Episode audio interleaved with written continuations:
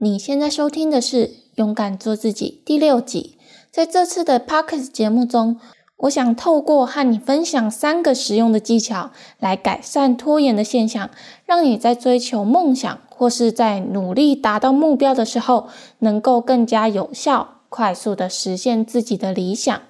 勇敢做自己节目的初衷呢，主要是透过个人成长以及我所看到的各种知识，来帮助你去实现自己的理想人生，让你一步一步的勇敢做自己。如果你喜欢这样子的节目，可以花个三秒钟的时间订阅这个节目，以及分享出去，让更多的人听见。三、二、一，那我们就开始今天的主题吧。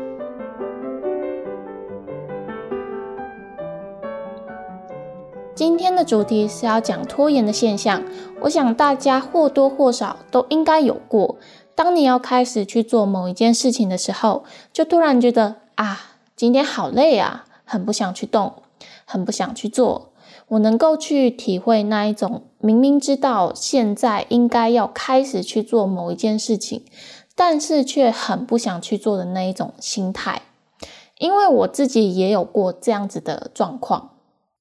我必须要老实的承认，以前的我就是一个蛮会拖延的人。比如说，我在要大考之前，或者是考试之前，就是任何的考试之前呢，大概一两周的时间才会认真的开始。虽然相比之下，跟大部分的人比起来，有些人是在考前一天，或者是考前的晚上才开始认真的念书。跟他们比起来是比较好一点，但是除了在考试上面之外，我非常的喜欢去为自己设定我今天要做些什么啊，我明天要做些什么，或者未来一周、一个月的计划行程。还有，我也喜欢做每天的 checklist 的表格。但是以前的我，即使列完了完整的项目，当我要去认真去做的时候，在当天或者是在当下的时候，我就会觉得，嗯，好像蛮累的，嗯，好像有点懒，不如就等一下吧。然后我发现，只要我在某一天或者是某一个时刻不去做这件事情之后，就会开始连续好几天或者是好几次都是空白的行程，就不会去做这件事情。然后再隔一段时间，我再去回头去检视这些行程还有规划的时候，就会觉得，要是当初我一步一步的按照规划来进行的话，在那个时间点的我一定是变得比现在还要优秀。但是事实证明，每次我都没有办法做到。不晓得现在正在收听的你，是不是也跟我有过同样的经验？如果你没有喜欢做某一些规划的话，那我想再过不到三十天的时间就要进入新的一年二零二一年。你是不是已经有想过新的一年的开始，你要如何去设定你的目标，如何去规划，如何去设计你的人生？那当你已经写下这些规划跟目标的时候，要请你花一分钟的时间，闭上眼睛，回想一下。你写下这些目标与计划的感觉，是不是突然间让你觉得变得非常的有干劲，人生充满了各种希望？这种感觉会让你觉得你的人生将会是美好的。但是，我想再请你花一分钟的时间，再想一想，过去的你是不是也有过这样子的计划方式？但是，等到新的一年开始的时候，你又坚持了多久的时间呢？有希望当然是最美好的，但是在我们的现实中，如果希望只是去想象，然后只有三分钟的热度去做这些事情，那这个希望不但不会成真，也不会让你变得更好，反而会打击到你的信心，让你觉得你明明就已经规划的很好，但是你因为停下脚步不去做这件事情，过了一段时间，你再回头来看。中间空了一大段空白的时间，你就会觉得那段时间是浪费的。浪费的时间会让你感到焦虑，还有不安，就会打乱到你接下来所有的行程，打乱了你接下来一整年的计划。所以你应该有听过“一日之计在于晨，一年之计在于春”。当你在刚开始新的一年的时候，如果没有去把握住，没有去坚持的去做你已经规划好的行程，反而是会造成反效果，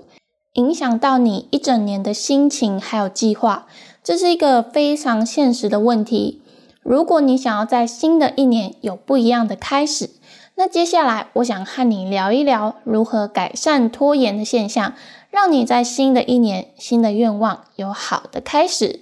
当然，也实际应用在很多不同的事情上面。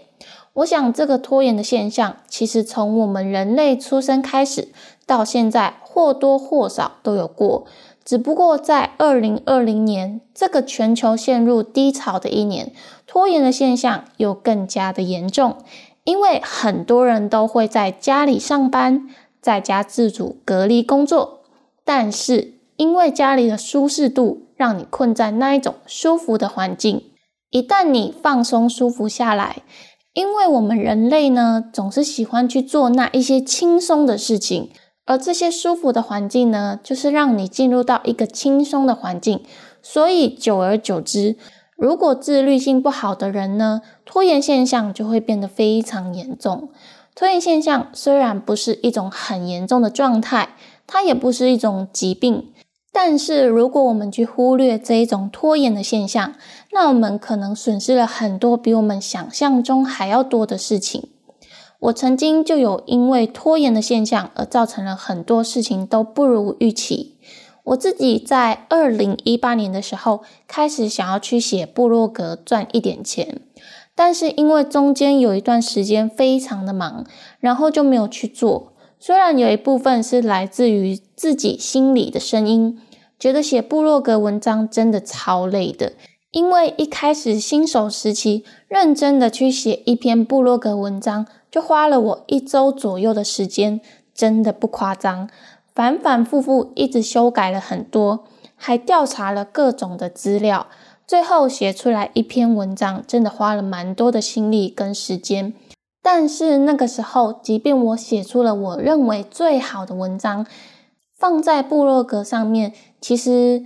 因为一开始在做部落格的时候，基本上的流量会非常的低，所以那个时候就有点打击到我的信心。我就想说，我都花了那么多的时间去建立这个文章，去写下这个文章，那竟然没有什么人会去看。然后我当时还在念书，课业上呢也是非常的繁重，就会比较懒得去写。所以现在想一想，如果那个时候我可以坚持写下去，再利用联盟行销赚钱，现在的我可能就会多比较多的时间跟自由去做自己喜欢的事。不过，如果我去纠结着过去这样子的拖延现象，而一直耿耿于怀的话，那我之后在进行规划的时候，就会很容易的失去信心。所以要去抛弃过去的想法。重新去正视这个拖延的现象。那我现在就要教你三种我觉得非常实用，而且我实际在用的方法来改善拖延的现象，然后让你的规划可以比较顺利的进行。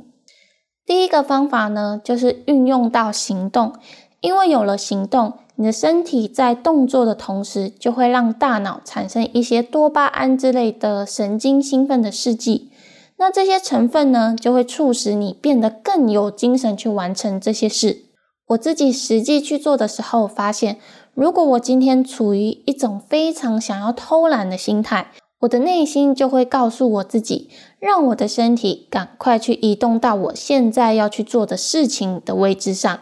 比如说，我今天要去完成我的 podcast 节目的草稿，但是我现在坐在楼下客厅前，被电视剧吸引。这个时候，内心就会一直很想要把电视剧继续看下去，但是我就会告诉自己，让自己的身体不知不觉的去移动到我的房间里的书桌前，开始准备我的 podcast 草稿。然后你在移动的过程中呢，什么都不要去想，专注在你想要去完成 podcast 草稿的这件事情上面。然后要赶紧逃离被电视吸引的场面，要让这个诱因带给你的吸引力降到最低。但是有的时候，我在使用这一招的时候，会发现，即便我今天离开了被电视剧诱惑，然后坐在书桌前，我可能还是会坐在书桌前什么都不做事，就是很不想开始。这个时候，我又会再告诉自己，先开始认真个一分钟试试。每当我这么做的时候，在写草稿的那一分钟里。会变得很想要专注在写草稿上面，我觉得这是一个非常有用的方法。或许一分钟对你来说有一点太快，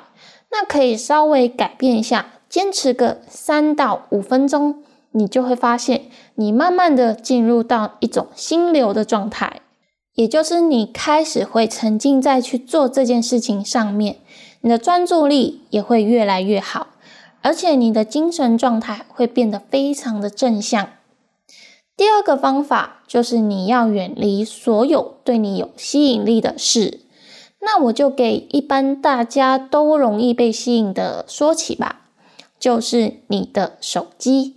比如你现在在做一件事情的时候，你可以尝试把你的手机放在很远的地方。像是你现在在书桌前，那你可能把它放在别的房间。但是到这里，你可能会觉得，嗯，你是一个网络工作者的话，那你就必须要用到电脑啊、手机啊，或者是其他三 C 产品之类的来帮助你的工作。那这时候，我就想要推荐你一个小技巧，让你可以更专注的在你的事业上。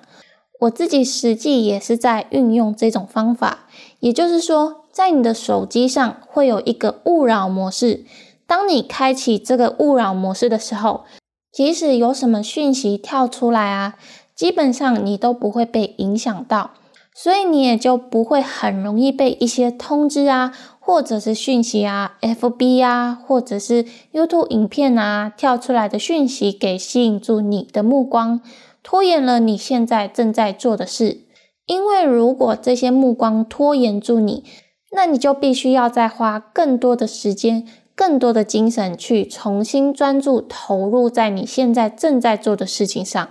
所以损失掉的部分是会非常的多。不过你可能也会觉得说，电脑也有勿扰模式吗？其实现在的科技越来越发达，电脑也有出现一个叫做勿扰模式的方法。叫做 Quiet Hours，这种模式呢，跟手机的勿扰模式基本上是一样的，所以使用电脑的时候呢，也不用怕会被干扰。第三个方法呢，就是要将现在要做的事情的目标或是任务分成许多个小项目。这种方式呢，就是为了要降低行动门槛。举一个例子，你应该就能够明白了。比如说，你必须要完成跑一百公里的目标。如果一次叫你跑一百公里，你一定会马上就放弃，因为一百公里对你来说已经是超出负荷跟极限。但是如果跟你说你一天跑三公里就好，那你大概花一个月左右的时间就可以完成这个目标，对你来说是一个可以达到的程度。虽然说同样是达成目的。但是困难度却大大的下降。除了比较简单之外，当你完成一个小目标或是小任务的时候，在你的心里就会产生出成就感。这些成就感就会让你更有动力去完成下一个阶段的小目标。透过不断的正循环回馈，你会发现，除了你能够完成这个最终目标之外，最后你还有可能会因为想要再更精进。而提高困难度来重新定下新的目标。我实际在运用的时候，一样是举我在写 podcast 草稿来说好了。我会先制定每一集的大纲，可能会分成前言、中间内容的两三个重点，以及结尾的部分。那接下来假设最后总共加起来共有五个部分要进行，那我可能今天先写完第一个部分。然后每天都写完一个部分就好，最后再来完整的看一遍，就完成了整篇的 p o c k e t 草稿。透过这样子的方式，就不会让我觉得一下子要写下两千个字以上的草稿是非常困难的，让我更有动力去制作 podcast 节目。所以，再整理一下，要怎么样才能够摆脱拖延症的三个实用方法。第一个方法就是要立即行动。当你开始行动的时候，你就容易进入到心流的模式，就会更容易的专注在你要做的事情上面。第二个方法就是要远离诱因。这里我举大家都常见的手机为例，在当你要认真的时候，把你的手机放到另外一个房间里，或是你把手机调成勿扰模式，避免被手机的通知还有讯息所吸引。第三个方法。就是要将最终目标拆分成好几个小目标，让做这件事情的困难度降低。以上三个实用的技巧，希望对你有帮助。如果你有任何的想法，或是你在实行这些技巧的时候有什么样的困难，或者是有什么样新的方法，欢迎你到这集节目留言，让我知道。非常感谢你的收听。如果你喜欢这一集的 Pockets 节目呢，可以现在按下订阅键，定时追踪这个节目，同时也分享出去，帮助更多的人。也别忘了给予五星评价，我将会带给你更多学习成长方面的知识，让你一步一步勇敢做自己。我是节目主持人玲玲，我们下期再见喽，拜拜。